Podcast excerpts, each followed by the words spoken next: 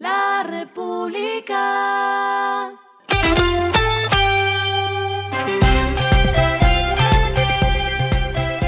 Al final de la jornada, esto es lo que debes saber sobre el comportamiento de los negocios, las finanzas y la economía. Las movidas de hoy fueron. La SIC abrió investigación para esclarecer si Movistar ha acatado las órdenes dadas por la entidad en octubre de 2022 en la que se le exigía a la empresa de telefonía móvil garantizar el derecho de sus usuarios a aportarse a otros operadores. Se investiga si esta compañía habría continuado con estrategias de pagos exigibles para liberar los números de los usuarios que solicitaban la portabilidad a otra empresa. La TAN invirtió 11 millones de dólares para su plan con el que ofrecerán Wi-Fi en sus vuelos.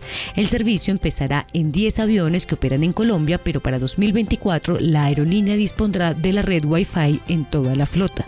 El servicio dará de manera gratuita el acceso a aplicaciones de mensajería como WhatsApp y otras apps para quienes quieran una mayor cobertura de navegación durante el vuelo. También presentaron alternativas como paquetes de plan de datos desde 20 mil pesos, unos 5 dólares aproximadamente, con el que los usuarios podrán tener acceso a una hora de Internet.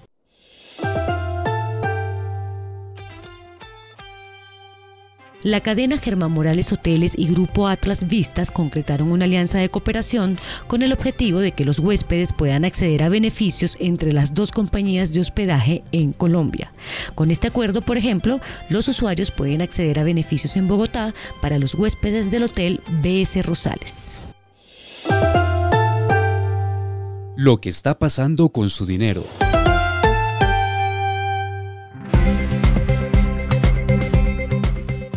La FinTech Pronus hizo una alianza con Págame Corresponsal Móvil Digital para que los emprendedores puedan tener desde su celular servicios y productos que solo están disponibles en comercios físicos.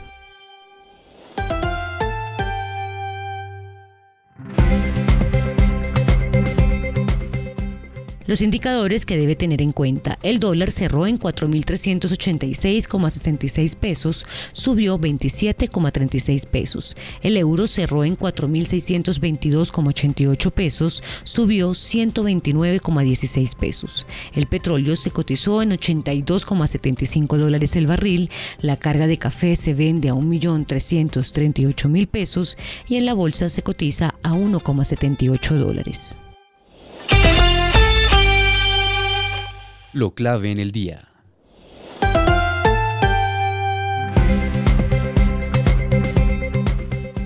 El Ministerio de Educación fijó el aumento que será aplicable a las tarifas de las matrículas y pensiones de los colegios privados de preescolar, básica y media para 2024. A través de la resolución 1781 del 30 de septiembre de 2023, se establecieron los topes máximos de incremento en dicho rubro para el próximo año.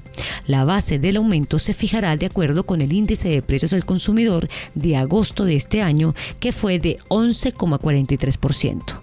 A partir de este dato, cada establecimiento educativo podrá acceder a puntos porcentuales adicionales fijos de acuerdo con ciertos criterios que se explican en la resolución. A esta hora en el mundo. La italiana Enel debería destinar alrededor de la mitad de sus inversiones totales a su país de origen, que representa 50% de su rentabilidad.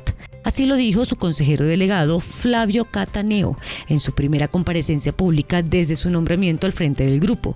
El vocero agregó que Enel, que tiene operaciones en Colombia, se centraría en aquellos mercados extranjeros en los que dispone de un modelo de negocio integrado. Y el respiro económico tiene que ver con este dato. La Filarmónica de Bogotá vuelve al auditorio León de Grave, en donde se ha presentado desde los años 80.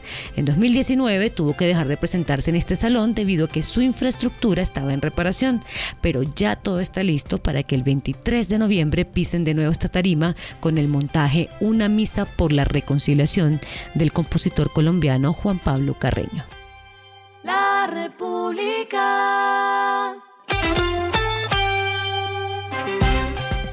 Y finalizamos con el editorial de mañana. El túnel del Toyo no es una obra, es un sueño. El departamento de Antioquia está a punto de realizar un sueño, conectar a Medellín con el mar en 4,5 horas. De eso se trata el túnel del Toyo, el más largo de América Latina. Esto fue Regresando a casa con Vanessa Pérez.